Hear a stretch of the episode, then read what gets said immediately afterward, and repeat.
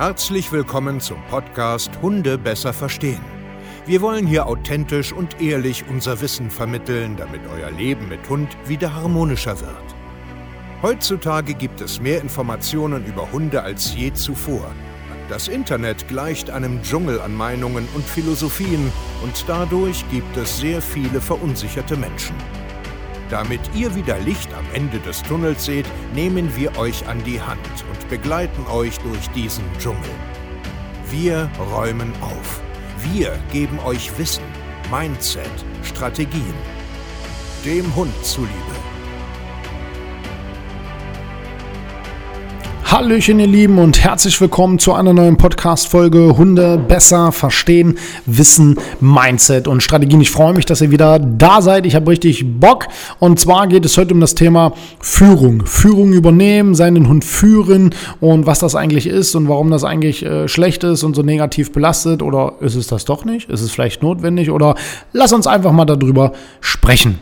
Wir kommen ja nun an dem Thema nicht vorbei, dass man äh, irgendwie immer mal wieder hört, du musst natürlich auch Führung übernehmen nehmen, du musst Leitmensch sein, du musst deinen dein Hund ähm, ja, führen einfach. Aber was ist denn das jetzt eigentlich und warum äh, streiten sich eigentlich äh, so viele Menschen da draußen über diese Definition, über diese Wörter und so weiter und so fort? Und das liegt einfach daran, dass es zum Beispiel im Hundetrainerbereich einfach verschiedene Ideologien, Philosophien und Meinungen gibt. Also es gibt die, die irgendwas von Rudelführer äh, Zeug erzählen, du musst halt der Leitmensch sein und so weiter und so fort. Ne? Dein Hund muss immer hinter dir sein und der muss immer zu hören und so weiter und so fort. Die gibt es. Und dann gibt es halt auch dieses krasse Gegenteil. Wir trainieren statt dominieren, also ne, am besten gar nichts machen, nur den Hund ganz gerne haben, äh, nur bedürfnisorientiert belohnen, immer auf den Hund achten und äh, bloß nicht äh, strafen, nicht Nein sagen, nichts, gar nichts, weil das arme kleine Seelchen und so weiter. Und das macht natürlich mit den ein oder anderen Menschen da draußen was. Wenn wir jetzt mal per Definition einfach mal bei Google äh, eingeben, was ist denn jetzt eigentlich Führung? Und ähm, das kann man eigentlich runterbrechen auf äh, einen Satz.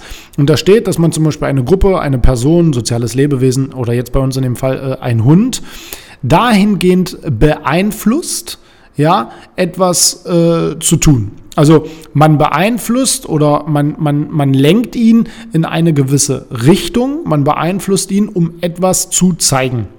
Und ich habe das, wo wir ein Video darüber gedreht haben, so zum Beispiel erklärt, dass ich meinen Hund ranrufe, zu ihm sage, er soll sich da hinsetzen und da bleiben.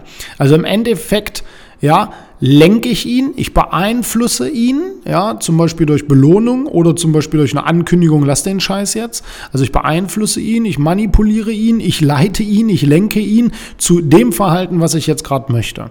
Und bumm, schon hat das etwas mit Führung zu tun. Das ganze Problem an der Geschichte ist, dass dieses Wort Führung, Hunde führen und so einen negativen Touch hat. Einfach weil das irgendwie so dominieren, subdominieren, erniedrigen, schlecht machen, klein halten, deckeln all diese Wörter fliegen irgendwie alle so mit in einen Topf rein. Und ich finde das halt immer krass, weil man muss darüber sprechen. Das ist so wie auch mit dem Thema Angst, was ich mal auf einem YouTube-Video auch besprochen habe. Dieses falsche Bewertungssystem ist emotional gekoppelt mit der eigenen Interpretation. Und das ist halt ein Riesenproblem. Weil am Ende ist es ganz simpel. Ich rufe meinen Hund, der soll sich hinsetzen und schon führe ich. Schon habe ich ihn gelenkt, schon habe ich ihn beeinflusst, dass er irgendetwas tut, obwohl er gerade eine andere Idee hat. Und jetzt ist die große Frage, ist das jetzt schlimm? Ist das jetzt schlimm? Sollte man das jetzt nicht machen? Soll der Hund immer das tun, was man macht? Na, geht doch, doch, geht doch gar nicht. Und deswegen müssen wir auch hier wieder aufpassen und uns selbst fragen, warum bewerten wir dieses Thema so? Warum ist uns Führung so wichtig und wir erzählen den ganzen Tag Leitmensch führen, du musst der Rudelführer, bla bla bla bla, du musst dich durchsetzen, ist genauso albern wie auf gar keinen Fall, wir trainieren nur, bla bla bla bla. Das ist doch beides extrem und albern. Und jetzt lass uns doch mal in einen stinknormalen Leben reingucken, in das stinknormale, langweilige Alltagsleben. Dein Arbeitsplatz oder der Kindergartenplatz oder der, der, der Verein. Überall gibt es Menschen, die diesen Laden schmeißen. Es gibt überall Regeln, es gibt überall Grenzen und immer wird derjenige, der da drinne ist, also du als Arbeitgeber, und Arbeitnehmer oder du als, äh, ich sag jetzt mal, wenn du dein Kind in den Kindergarten schickst oder du gehst äh, in einen Fußballverein, ihr alle werdet doch, werdet doch gelenkt. Ihr alle habt doch ein System, an dem ihr euch zu halten habt. Versteht ihr, es gibt Belohnung, es gibt zum Beispiel Lohn, es gibt zum Beispiel nette Worte, es gibt zum Beispiel drei Punkte im Fußballspiel, es gibt aber auch genauso Sanktionen, eine Abmahnung, äh, einfach mal schimpfen, äh, was weiß ich, geh mal kurz raus aus dem Raum raus oder du kriegst äh, äh im Verein äh, eine Niederlage und dann Straftraining. Es ist überall dasselbe. Es wird nur da anders bewertet. Ja, also im Kindergarten ist doch notwendig, dass die Kinder äh, in, äh, Hand in Hand an einer Zweierreihe an der Straße. Ja, bingo, natürlich ist es notwendig.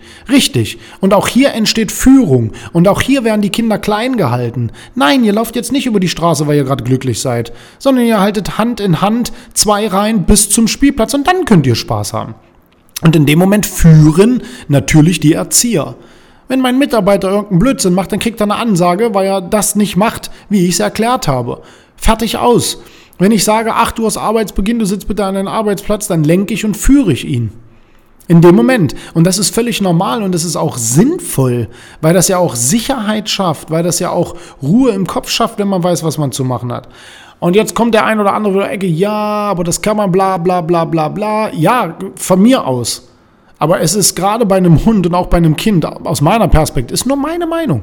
Könnt ihr alle anders machen, wie ihr wollt. Ihr könnt wirklich, ihr könnt euer, ihr könnt so frei leben, wie ihr wollt, könnt euren Hund machen lassen, was ihr wollt, ist mir doch, ist mir doch egal.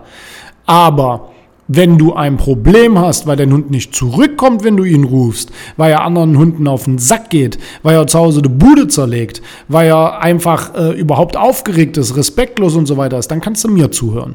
Weil dann kann ich dir helfen. Und da musst du nicht nur trainieren, sondern es geht auch viel um Respekt und um Führung weil das einfach notwendig ist.